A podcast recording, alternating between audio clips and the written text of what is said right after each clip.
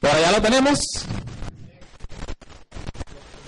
Hechos 2.36 dice, sepa pues ciertísimamente toda la casa de Israel que a este Jesús, a quien vosotros crucificaste, Dios le ha hecho Señor y Cristo. Levanta tus manos conmigo al cielo allí y dile, Señor Jesús, en esta tarde te adoramos porque tú eres el Señor, porque a ti se te dio un nombre que es sobre todo nombre para que toda lengua confiese que Jesús es el Señor. Nosotros hoy reconocemos y aceptamos que tú eres el Señor. Habla nuestras vidas. Ministranos, enséñanos. En el nombre de Jesús. Amén. En este versículo leído nos encontramos allí el contexto del apóstol Pedro predicando el primer sermón y él le dice, sepan ciertísimamente que a este Jesús, a quien ustedes crucificaron, Dios le ha hecho Señor y Cristo. ¿Quién hizo a Jesús Señor? Dios. Y Cristo significa Mesías, que era el ungido, el prometido a la nación de Israel y es porque la nación de Israel tenía tres papeles de autoridad. Uno era el rey, otro era el sacerdote y otro era el profeta. Y el Mesías era que Dios le había prometido que en una sola persona iban a estar las tres roles de autoridad. Jesucristo es el rey, Jesucristo es nuestro profeta y Jesucristo es nuestro gran sumo sacerdote. Así que Dios le hizo Señor y Mesías, Señor y Cristo. Y cuando nos encontramos con esta realidad, que Jesús es el Señor, entonces, ¿qué seremos nosotros? Ajá, su siervo, esclavo, siervo. Y nos pregunto, ¿será que cuando nosotros decimos, Jesús es mi Señor, y cuando actuamos, pensamos, decidimos y oramos, también estamos pensando que Jesús es el Señor. O solamente aquí en la iglesia Jesús es el Señor. Pero en nuestras decisiones, en nuestras acciones, en nuestros deseos y en nuestras oraciones invertimos los papeles. Yo soy el Señor y Jesús es mi siervo. ¿Cómo son nuestras oraciones? Señor, dame esta casa que esta es la que yo quiero. Bueno, yo soy el Señor y Él es el cielo, está para servirme y dame esa casa que es la que yo quiero. Señor, mira, esta es la muchacha que me gusta. Este es el muchacho que me gusta. Toca ese corazón, Señor.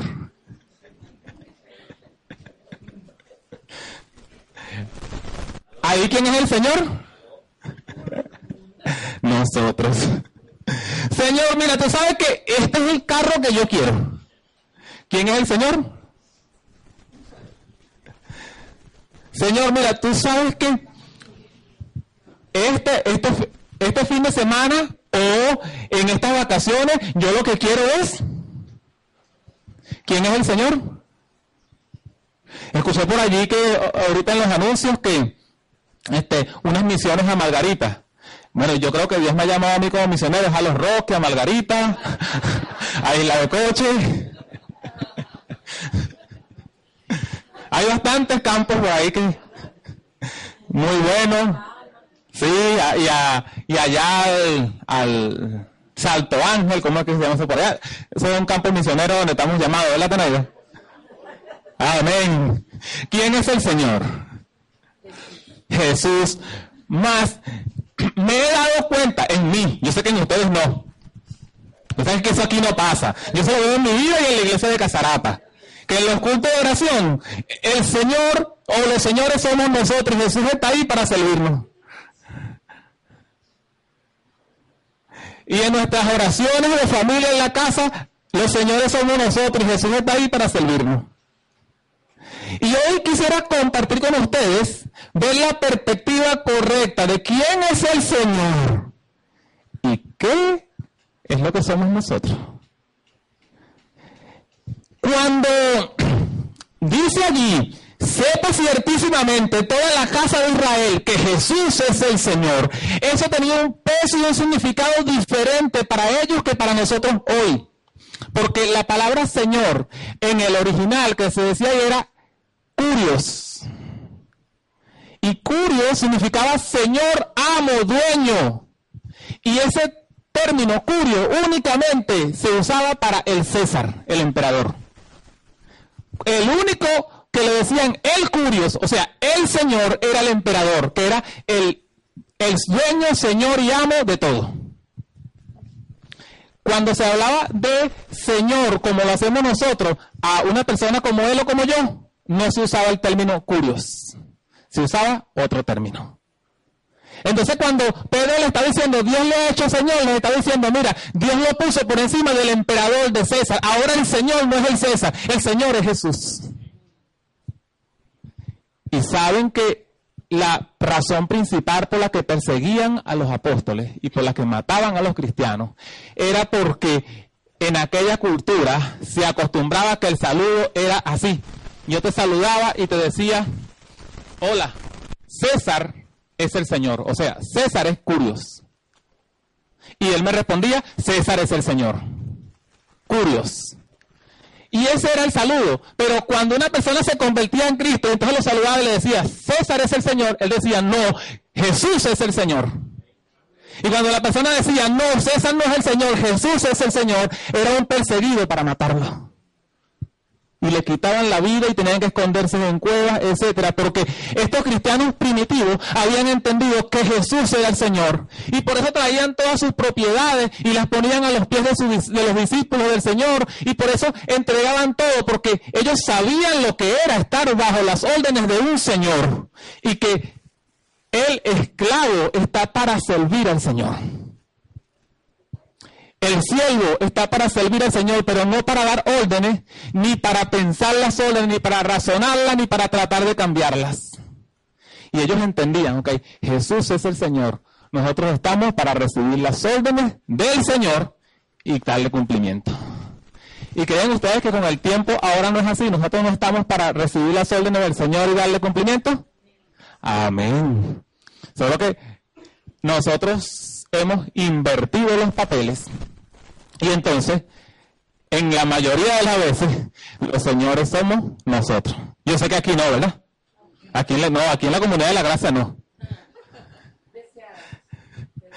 Ok, ahora, si nosotros, si Jesús es el Señor, nosotros somos su siervo, vamos a encontrarnos que, vamos a ver Tito capítulo 3, versículo 3, y ahí nos vamos a encontrar que éramos nosotros antes y que es toda la humanidad, todos los seres humanos. ¿Qué son y qué éramos nosotros?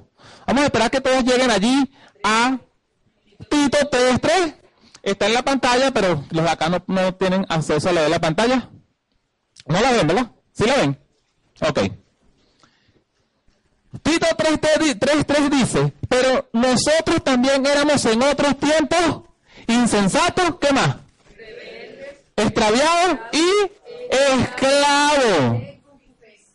Y de dialectos diversos. Viviendo eh, aborrecibles unos a otros. Eso es lo que éramos antes. Y eso es lo que usted ve que hay en la sociedad. Pero ¿qué es lo que está diciendo allí? Que éramos esclavos. ¿Pero esclavos de qué? Del pecado. Éramos esclavos. O sea, Jesús es el Señor. Antes nosotros no estábamos bajo el señorío de, Jesucristo, más tampoco éramos nuestros propios señores. Tampoco éramos libres. Estábamos bajo el señorío de otro señor que es Satanás, que nos tenía esclavizado a través del pecado y el que tiene esclavizado a la humanidad hoy en día a través del pecado. El reto de hoy es, hermano, en que pasemos de esclavos a siervos. Muchos acá hemos pasado de esclavos a siervos. En otro tiempo fuimos esclavos del pecado y hoy somos siervos de Jesucristo. Pero posiblemente hay personas acá hoy que todavía son esclavos del pecado. Posiblemente hay personas acá cristianas con tiempo en el Señor que todavía hay algunas áreas en su vida donde son esclavos del pecado. Y lo que el Señor quiere hacer hoy es hacer una transferencia de poder en tu vida, trasladarte totalmente del reino de las tinieblas al reino de la luz de su amado Hijo Jesucristo. Que todas las áreas de tu vida sean trasladadas del reino de las tinieblas al reino de la luz. Y que tú pases de ser esclavo a ser siervo de Jesucristo. Antes fuimos esclavos. El diccionario define como esclavo, dice, dicho de una persona que carece de libertad por estar bajo el dominio de otra. Eso es un esclavo. Alguien que no tiene libertad, que está dominado por otro. Otro diccionario dice una persona que ha perdido todo en este mundo. Su libertad, su inmunidad, su voluntad y hasta su misma identidad. Era alguien que había sido llevado al mercado y ofrecido en remate al mejor postor, como si fuera un animal o un objeto. Eso es un esclavo. ¿Y saben? Eso es lo que usted y yo éramos antes de conocer a Cristo. Eso es lo que nuestros familiares, nuestros vecinos, nuestros amigos que no tienen a Cristo son. Personas que han perdido su identidad. Personas que han sido, eh, no tienen dominio de sí, de sí mismas, sino que están siendo dominadas por el pecado. Y nos preguntamos, ¿esclavos de qué? Ahí hay una lista, hay varias imágenes que ilustran, esclavos de nuestros miedos y temores. A veces hay personas que aún siendo cristianos, todavía en esa área no han sido liberados. Todavía siguen siendo esclavos de los miedos y los temores. Yo me recuerdo aquella aquella anécdota de, de la, pareja recién casada, que la esposa era esclava de sus miedos y los temores. Y entonces todas las noches, cada vez que cualquier movimiento, él le despertaba al esposo, mira, se metió el ladrón, anda a ver. Y todas las noches el hombre revisaba y no había nada. Y así pasaron 25 años de matrimonio. Y esa mujer todas las noches con el miedo de que alguien se iba a meter a robar. Y un día, a los 25 años de matrimonio, la mujer escucha que mueve los platos en la cocina, le dice al esposo, el esposo baja otra vez ahí, todo frustrado, y efectivamente se encuentra un ladrón dentro de la casa. Y el ladrón se queda todo sorprendido cuando lo ve. Y el hombre le dice, amigo, hágame un favor, venga conmigo, porque mi esposa tenía 25 años esperando que usted llegara, para que usted la conozca.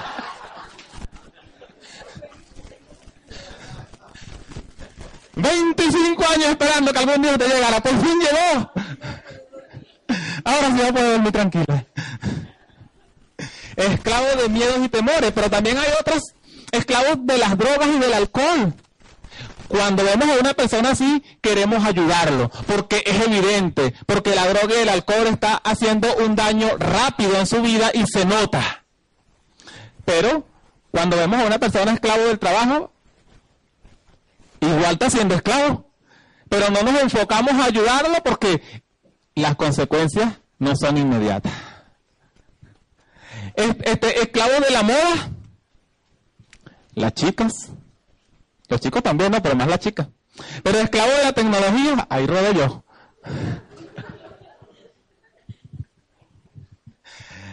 Esclavo del teléfono, el pin, el pan, el, el pum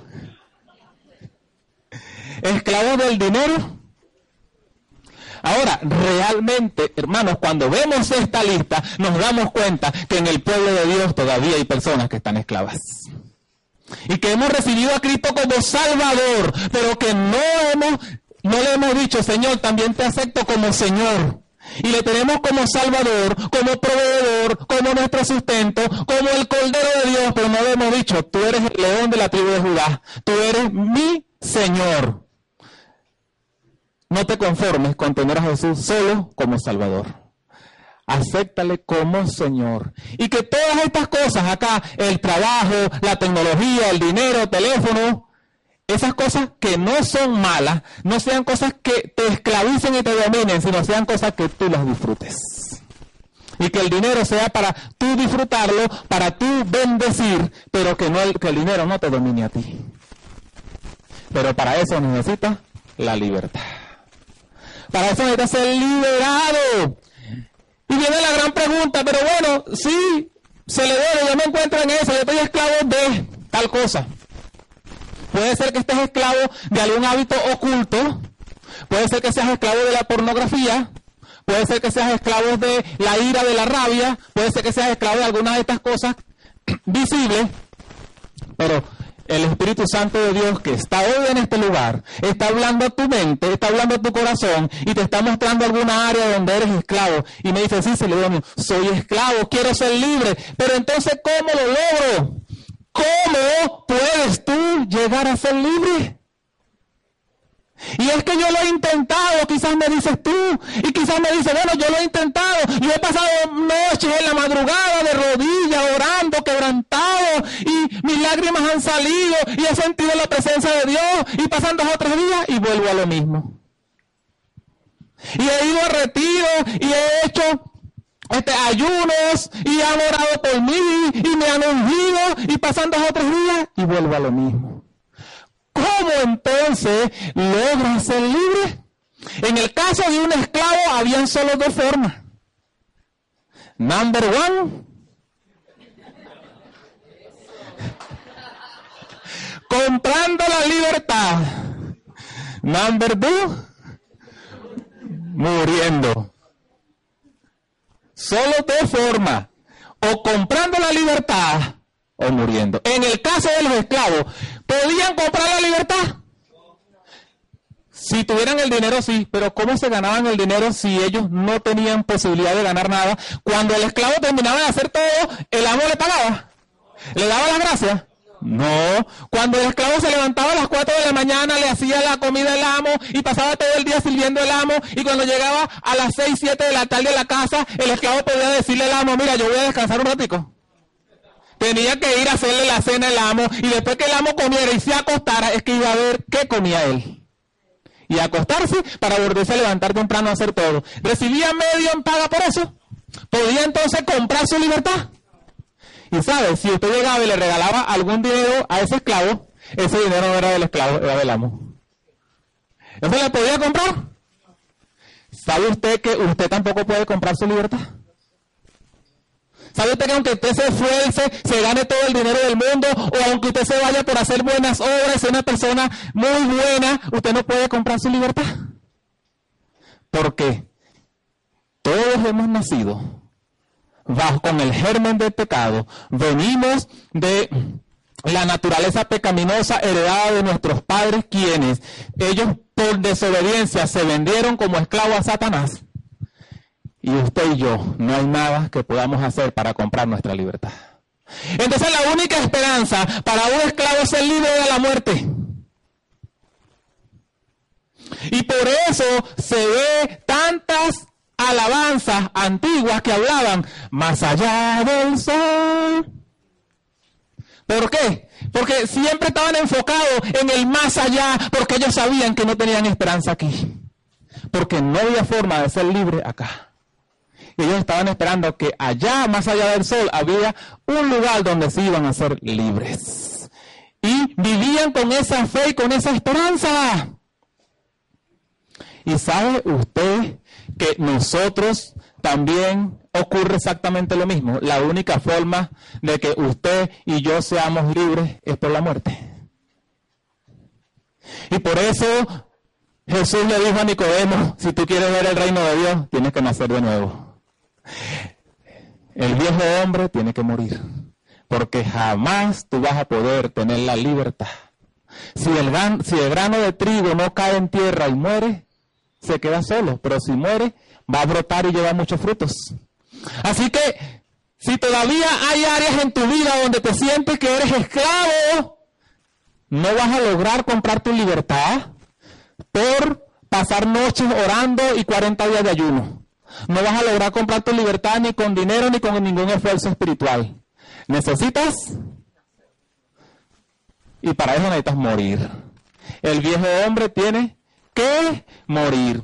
Así que, ¿quién provee entonces la solución para que usted y yo podamos ser libres? La provee Dios. Y dice en Romanos 6:23, la paga del pecado es muerte. Pero la dádiva, el regalo de Dios es que vida eterna. ¿En quién? En Cristo Jesús. Pero no dice Salvador nuestro. ¿Cómo dice? En Cristo Jesús, Señor nuestro. En Cristo Jesús, Señor nuestro. Ese es Romanos 6, 23. Así que la libertad viene a tu vida porque Dios ha provisto una solución. ¿Por qué? Porque cuando tú tenías que morir para pagar por tus pecados, Dios envió a Jesucristo a la cruz para morir en tu lugar. Y Cristo fue allí y murió por ti y por mí. Ahora tú y yo podemos tener la libertad y podemos ser libres del pecado, podemos ser libres del reino de las tinieblas, podemos ser libres de todas aquellas cosas que dominan a la humanidad y podemos entonces con libertad adorar a Dios y servir a Dios. ¿Por qué? Porque Jesucristo, Señor tuyo y mío, murió en la cruz Ahora no nos toca a nosotros muerte y condenación eterna. ¿Por qué? Porque Cristo pagó el precio. Usted y yo no podíamos pagarlo. Tal como un esclavo no podía pagarlo. Pero Jesucristo lo pagó. Y dice, Señor nuestro. Nosotros le reconocemos como Salvador nuestro. Pero Dios está diciendo que mucho más que Salvador es Señor. Entonces, ¿llegamos a ser libres para nosotros ser señores nosotros mismos? ¿Llegamos a ser libres para nosotros dirigir nuestras vidas nosotros mismos? No, porque Jesús es nuestro Señor. Solo lo que hay es un cambio de amo, un cambio de dueño, pero la gran diferencia es que, es que este es un amo bueno. Y aquí somos siervos, pero igualito, es como si fuésemos esclavos, somos siervos. Él es el Señor. Solo que este amo no nos lleva a la muerte. Este amo no nos lleva a la destrucción. Este amo nos lleva a la vida y a la vida en abundancia. Solo que este amo no nos pide hacer cosas que destruyen a los demás, sino que nos pide hacer cosas que bendicen a los demás. Solo que este amo no te pide hacer cosas que destruyen tu hogar y tu familia, sino que te pide hacer cosas que levantan, construyen y edifican a tu hogar y a tu familia. Este es el Señor a quien yo le sirvo. Como el apóstol Pablo decía, Jesús, el Señor de quien soy y a quien sirvo. Y cuando usted ve la vida de Pablo, ese hombre había entendido que Jesús es el Señor. ¿Y cómo llegó su ministerio? Bien enfocado en que el Señor es Jesús. Así que entonces, la solución es Cristo. Vamos a ver en Romanos capítulo 6 donde estamos. Vamos a retroceder unos versículos al versículo 10. Y dice, porque en cuanto murió, hablando de Cristo, al pecado murió una vez por todas, mas en cuanto vive, para Dios vive. Así también vosotros considerados como muertos al pecado. ¿Cómo te voy a considerar? Muerto al pecado. Y luego dice, pero vivos para quién? Para Dios en Cristo, Jesús, Salvador nuestro. Señor nuestro. Y luego dice, no reine pues el pecado en vuestro cuerpo mortal. ¿Quién va a reinar ahora en tu cuerpo? Cristo no reine pues el pecado, de modo que lo obedezcáis en sus, en sus concupiscencias, ni tampoco presentes tus, tú, los miembros de tu cuerpo al pecado como instrumento de iniquidad, sino presentaos vosotros mismos a Dios como vivo de entre los muertos, y todos los miembros de tu cuerpo a Dios como instrumento de justicia. Eso significa entonces que pasamos de esclavos a siervos y que en cuanto al pecado nos consideramos muertos. Y si hay una persona muerta ahí tendida en el piso, ¿qué hace? Nada. ¿Le puedes ofrecer algo? Sí, pero ¿lo acepta? No. considérate tú muerto al pecado, que todo lo que el rey de las tinieblas te ofrezca, tú ante eso no reaccionas, ni aceptas nada, ni, ni usas los miembros de tu cuerpo, tus ojos, tus labios, tus oídos, como instrumentos de iniquidad. ¿Verdad que a veces los usamos como instrumentos de iniquidad? ¿Verdad que a veces comenzamos a hablar de, mal de, del gobierno o de la oposición? Y de la cabeza comenzamos a hablar mal de la suegra. Y de la cabeza comenzamos a hablar mal del vecino. Y de la cabeza comenzamos, ¿y qué estamos haciendo con nuestro miembro de nuestro cuerpo? Prestándolo como instrumento de iniquidad. Pero verdad que a veces que nos quedamos oyendo chistes que no edifican y nos reímos y lo seguimos oyendo. ¿Qué estamos haciendo con eso? Y así cuando comienzas a revisar te das cuenta que caemos a veces en el terreno de presentar los miembros de nuestro cuerpo al pecado como instrumentos de iniquidad. Pero ya no somos esclavos de Satanás, hemos sido liberados por la sangre de Jesucristo y ahora somos siervos de Jesucristo. Él es nuestro Señor y todo tu ser es para adorar y servir a Jesús, tu Señor y Salvador. Esta esta gran verdad se ilustra muy bien con la perla de gran valor de la cual Jesús habló en Mateo capítulo 13, versículo 44. Jesús habló allí de un tesoro escondido y de una perla de gran valor. Busquen la cita allí, está proyectada, pero no se la voy a leer, sino les voy a, comentar. Mateo 13, 44. La perla de gran valor Jesús decía que era una perla muy costosa y que cuando la persona la encontraba, ¿qué hacía? Vendía todo lo que tenía, todo. Iba y compraba la perla de gran valor porque consideraba que esa perla era mucho más valiosa que todo lo que poseía. Y Jesús está diciendo que esa perla de gran valor es la salvación, es la vida eterna.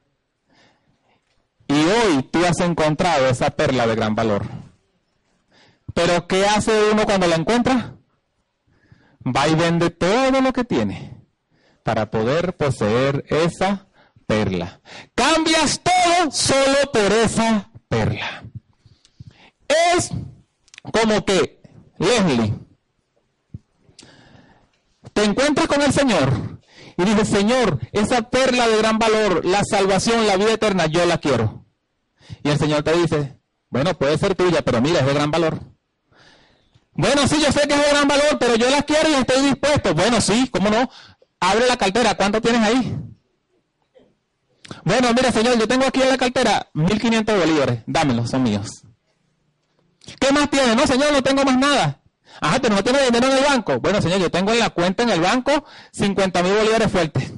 Pero eso es para un negocio que voy a hacer. Hazme un cheque y dámelo, son míos. Le hace el cheque y se lo da. ¿Y qué más tiene? Bueno, señor, ya me dejaste sin más nada. Lo único que me queda aquí son las monedas, con eso voy a poner gasolina. Ah, dame las monedas, son mías. Y tienes carro, ¿verdad? Ok, dame las llaves, ese carro es mío. ¿Qué más tiene? Bueno, señor, no me queda. No, ya te di el carro, ya te di el, efectivo, te di las monedas, te di el dinero del banco. Bueno, ¿será que me quedo con la camioneta que la carga mi esposa? Ah, ¿tienes camioneta? Dame las llaves y los papeles, también es mía.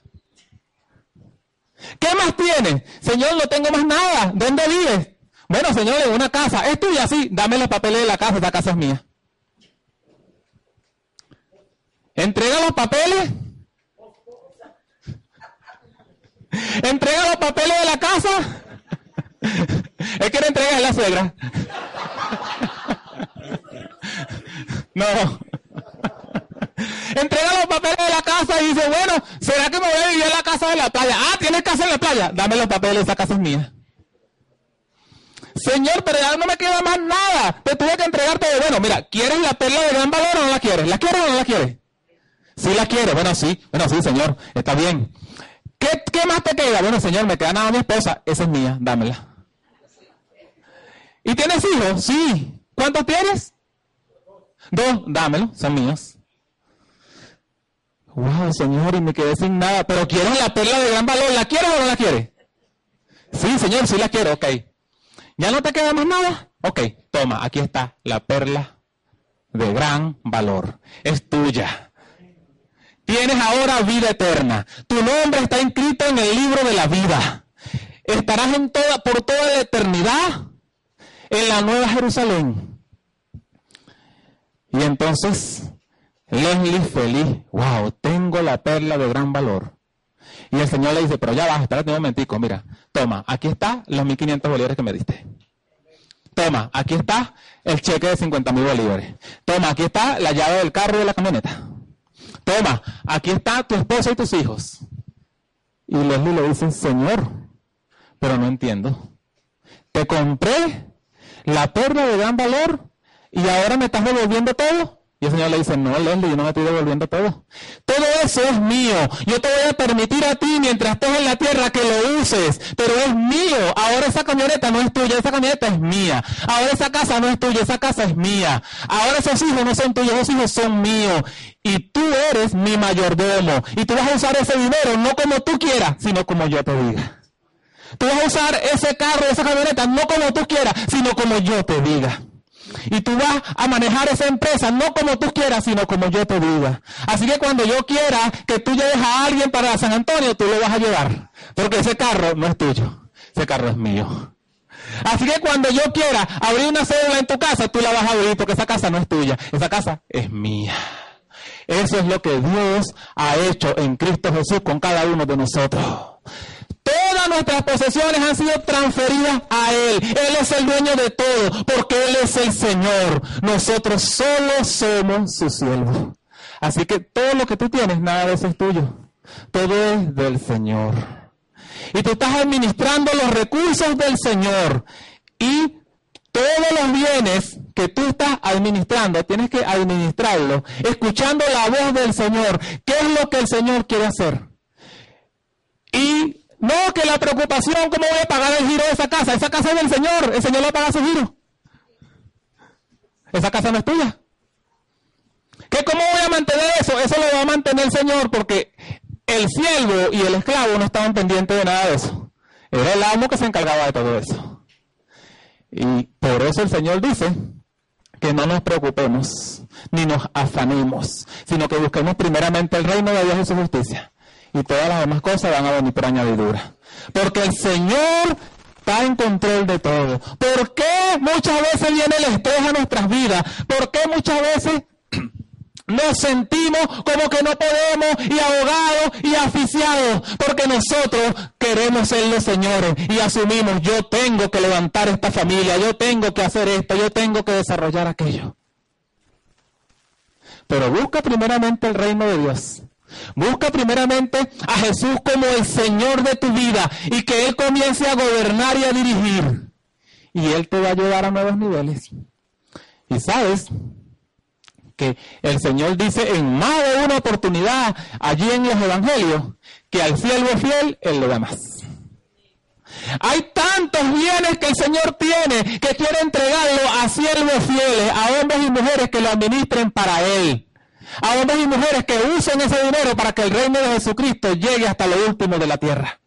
A hombres y mujeres que usen todos esos bienes para que las personas puedan conocer a Cristo, para bendecir a los jóvenes, para bendecir y ministrar a las familias.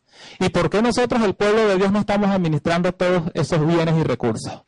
Porque lo queremos administrar como si nosotros fuéramos los señores.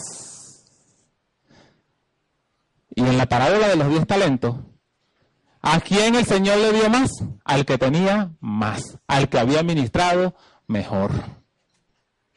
Hermano, hermana, tú eres siervo del Señor. Dígalo allí, yo soy siervo del Señor Jesús.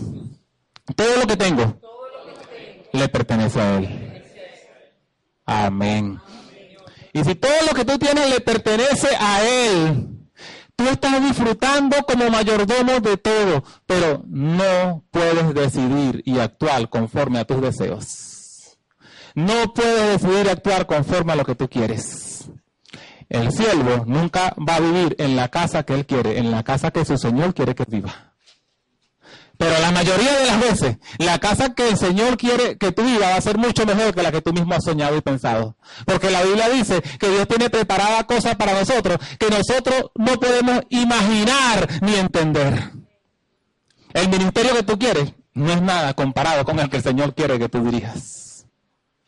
Pero mientras te enfocas en el que tú quieres, no le das oportunidad al Señor que sea el que dirija tu vida y que te coloque en el lugar donde Él te quiere colocar pero Él es el Señor. Nosotros somos su siervos. Por eso dice Romanos 14, vamos a avanzar en el mismo libro de Romanos, unos capítulos más adelante, capítulo 14, versículo 8. Si vivimos, ¿para quién vivimos? Para el Señor vivimos. Y si morimos, entonces sea que vivamos o que moramos, del Señor somos. Hermano, sea que usted vive que usted muera, ¿de quién es? De Cristo, porque Él te compró a precio de sangre. Así que Jesús es tu Señor, todo es de Él y tú eres su siervo. Hermanos, es un privilegio ser siervo de un Señor como Jesucristo. De uno que nos amó a su siervo a tal punto que nos compró a un precio tan elevado que fue su propia vida y su propia sangre. Más nadie en la historia ha pagado ese precio por nadie. Muchos han comprado siervos y esclavos con dinero. Pero jamás nadie ha pagado el precio que Jesucristo pagó por ti. Y fue, como decía Leslie, los seis litros de sangre aproximadamente completo por ti.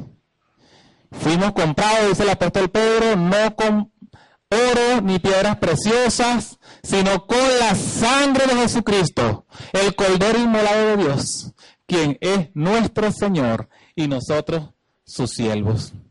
Así que tu vida es para servir al Señor. Tu vida es para honrar al Señor. Antes fuiste esclavo. Yo antes fui esclavo.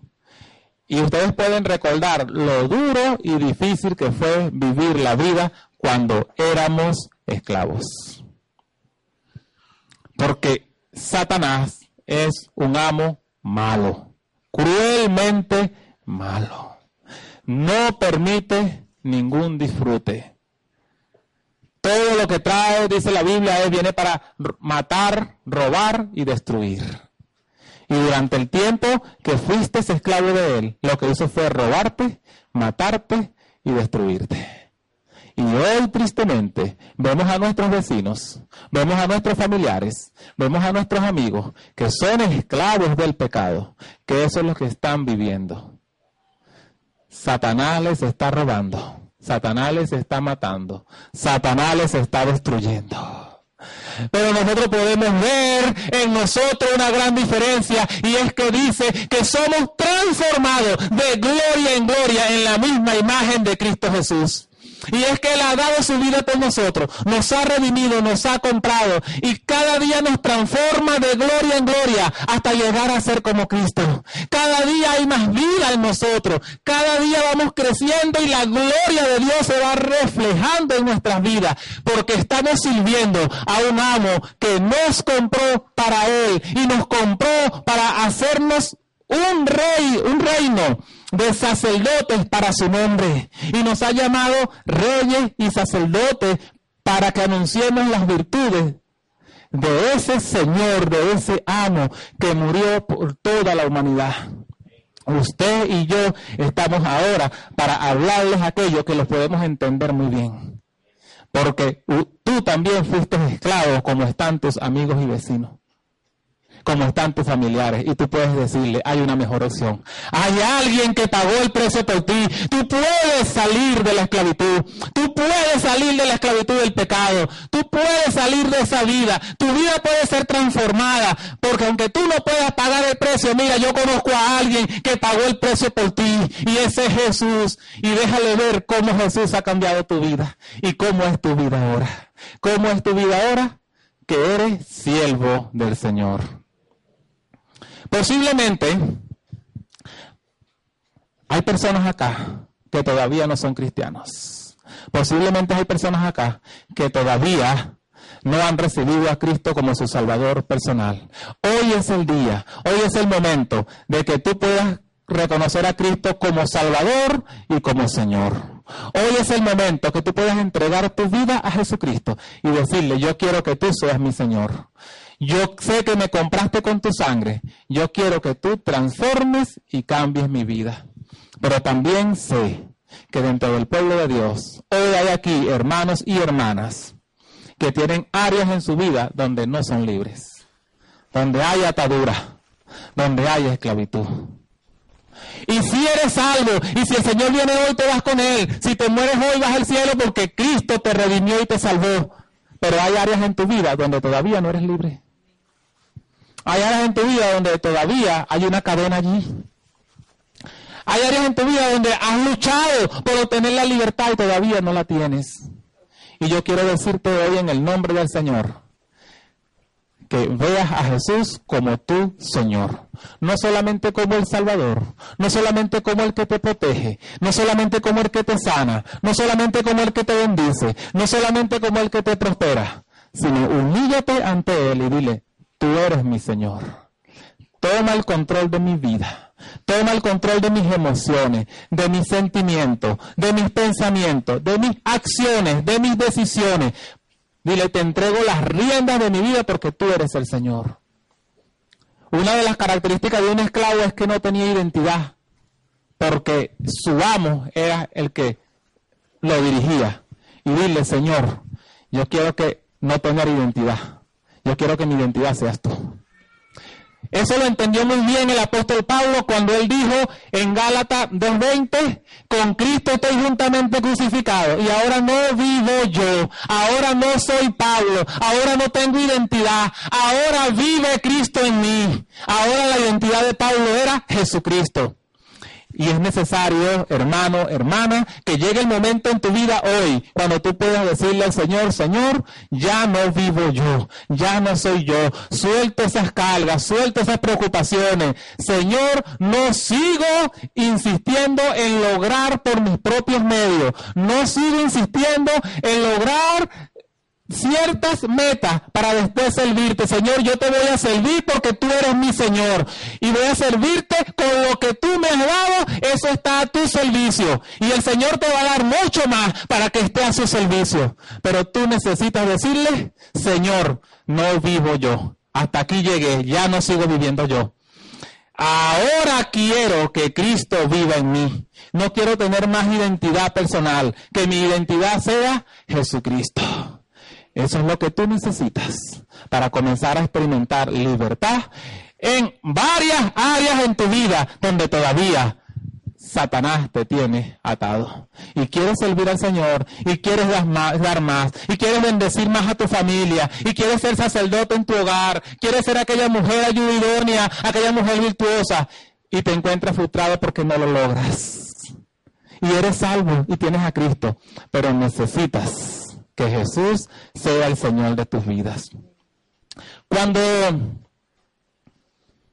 Jesús iba a ascender al cielo, en Mateo capítulo 28, versículo 16, Él da lo que conocemos como la gran comisión. Y si usted lo lee y lo observa, usted se va a encontrar allí que era Jesús dando órdenes a sus siervos. Dice, pero los once discípulos se fueron a Galilea, al monte donde Jesús les había que. Jesús les sugirió. Trató de convencerlo. Los mandó. Ellos trataron de decirle, bueno, Señor, mira, este, a las siete no, ¿qué tal a las ocho? No. Señor, pero mira, ese monte es muy alto, ¿qué tal abajo? No. Jesús mandó y ellos, ellos obedecieron. Luego, cuando le vieron, ¿qué hicieron? Se quejaron. No. ¿Qué hicieron? Pero no estaban con la lengua fuera de subir ese monte. No se quejaron, ay Señor, pero ¿cómo este currejo tan alto? ¿Por qué no fue para allá? Señor, este sol. Señor, ¿por qué no nos viste un helicóptero para subir? No, cuando lo vieron, no se quejaron. Cuando lo vieron, lo que hicieron fue decirle, mira, Señor, ya que tú no te vas, mira, dame una lancha nueva para pescar. Señor, ¿a qué te vas al cielo? Dame una casa.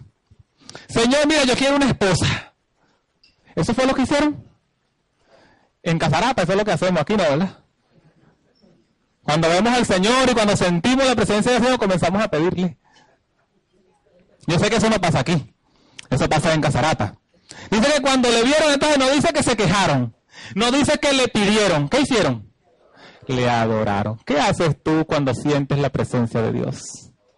¿Qué haces tú cuando ves a Jesús? Adórale, hermano. Porque Él es el Señor. Y sabe, en el imperio, cuando alguien veía de frente al César, ¿sabe qué hacía? Esto, así literalmente. Se postraba con la frente en tierra, porque César era el Señor. Y al postrarse así, le estaba diciendo a César, si tú quieres pasar tu espada por mi cuello, pásala. Eso era lo que le estaba diciendo. Y si, la, y si el César tenía algo contra esa persona, eso era lo que hacía. Y sabe, si eso lo hacían los siervos del imperio ante un amo terrenal, ¿por qué nosotros ante el rey de reyes y señor de señores no podemos hacer lo mismo? Eso fue lo que hicieron los discípulos. Cuando lo vieron y le adoraron, no fue que le dijeron, Señor, te adoro, fue que se postraron, rostro en tierra, reconociendo que Jesús es el Señor reconociendo que César no era el Señor, que Jesús es el Señor. Y yo me di cuenta, y hablo de mí, que una de las cosas que más me hacía falta y todavía me hace falta es que cada vez que reconozco la presencia de Jesús, adorarle. Tiendo mucho a quejarme, tiendo mucho a pedir, tiendo mucho a, a buscar explicación. Señor, porque tú no mandaste para la iglesia gente más fácil. Porque mandaste a esta persona.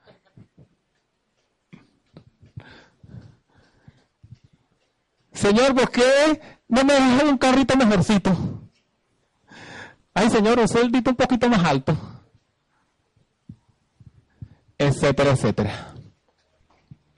Y sabe, estos discípulos tenían algo. El Señor se iba al cielo. Ellos tenían donde dormir. Tenían casa, tenían algo. Ellos sabían que Jesús era el proveedor y aprovecharon la oportunidad para pedirle.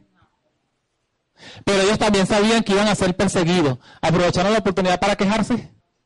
¿Para pedir guardaespaldas? No. ¿Qué fue lo que hicieron? Se postraron en adoración. ¿Qué vas a hacer tú hoy frente a la presencia de Jesús?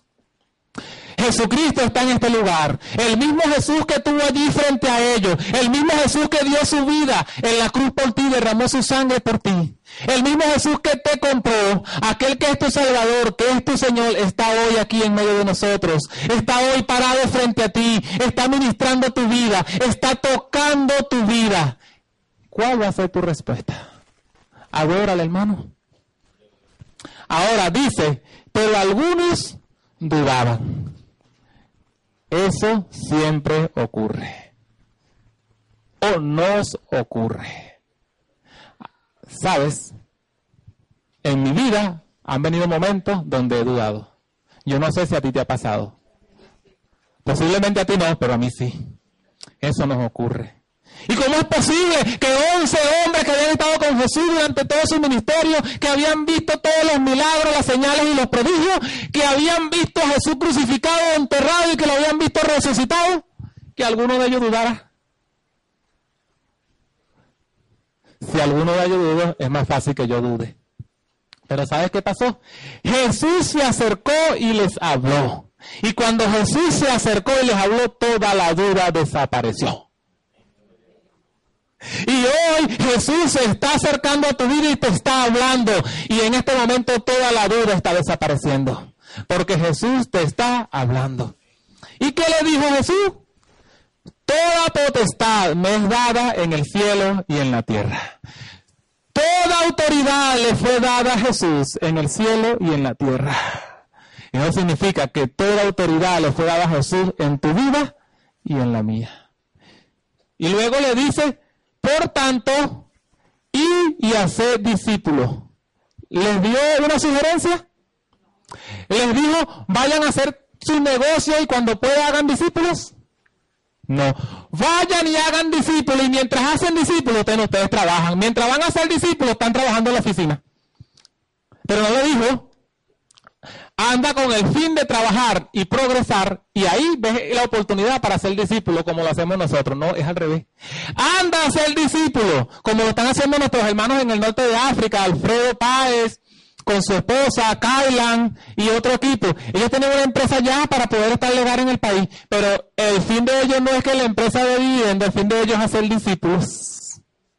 Y sabes que tú y yo podemos hacer lo mismo en nuestros lugares de trabajo.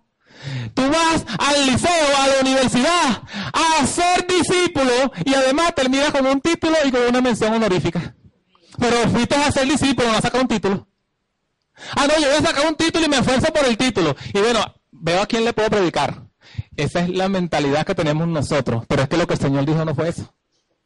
El Señor nos mandó fue y hacer discípulos. ¿A dónde? A todas las naciones, bautizándolos en el nombre del Padre, del Hijo y del Espíritu Santo y enseñándoles que guarden todas las cosas. Y aquí, yo estoy con ustedes todos los días hasta el fin del mundo. Así que en toda esta conversación que vemos acá, vemos a Jesús como el Señor y a los discípulos como qué? Como los siervos. Vemos a los discípulos diciendo algo no. ¿Qué fue lo único que hicieron? Postrarse a adorarle, reconocer que Jesús es el Señor. Jesús dio la orden. Y vaya usted a leer el libro de Hechos a ver si la cumplieron o no. ¿Qué hicieron ellos? Exactamente lo que Jesús les dijo. Se fueron a pescar, se fueron a montar empresa, se fueron. No. Los once, usted lee el libro de Hechos y usted se va a encontrar que enfrentaron peligro, fueron azotados, enfrentaron lo que sea, pero ellos estaban llevando a cabo lo que su Señor le había dicho en la palabra. Y eso es lo que usted y yo tenemos que hacer. Recibir la palabra del Señor y salir a llevar a cabo lo que el Señor nos ha mandado hacer. ¿Cuántos están dispuestos? Vamos a ponernos de pie, vamos a aprovechar este momento. El Espíritu Santo está hablando a tu vida y a tu corazón. El Señor está en este lugar. Jesús está aquí frente a ti. Y este es un momento para postrarnos en adoración ante la presencia del Señor. Este es un momento para reconocer que Él es el Señor y que lo que Él nos está diciendo es autoridad. Yo estoy acá diciendo varias cosas, pero yo sé que lo que el Señor te está diciendo a ti es personal, es directo y es específico. Y posiblemente hay palabras que yo no he dicho acá que ya el Señor te está diciendo a ti. Así que cierra tus ojos allí y concéntrate en recibir lo que el Señor te está dando. Concéntrate en recibir lo que el Señor te está diciendo. Porque el Señor quiere tomar las riendas de tu vida en este momento. Si tú estás en este lugar y todavía no has recibido a Cristo como tu Salvador personal, este es el momento para que lo hagas. Este es el momento para que tú le entregues tu vida a Jesús como Señor y Salvador. Y si ya tú eres salvo, este es el momento para que tú le entregues tu vida a Jesús como Señor. Espíritu Santo de Dios, te pido en esta hora que tú ministres cada corazón y que muestres a mis hermanos cuáles son aquellas áreas donde todavía son esclavos.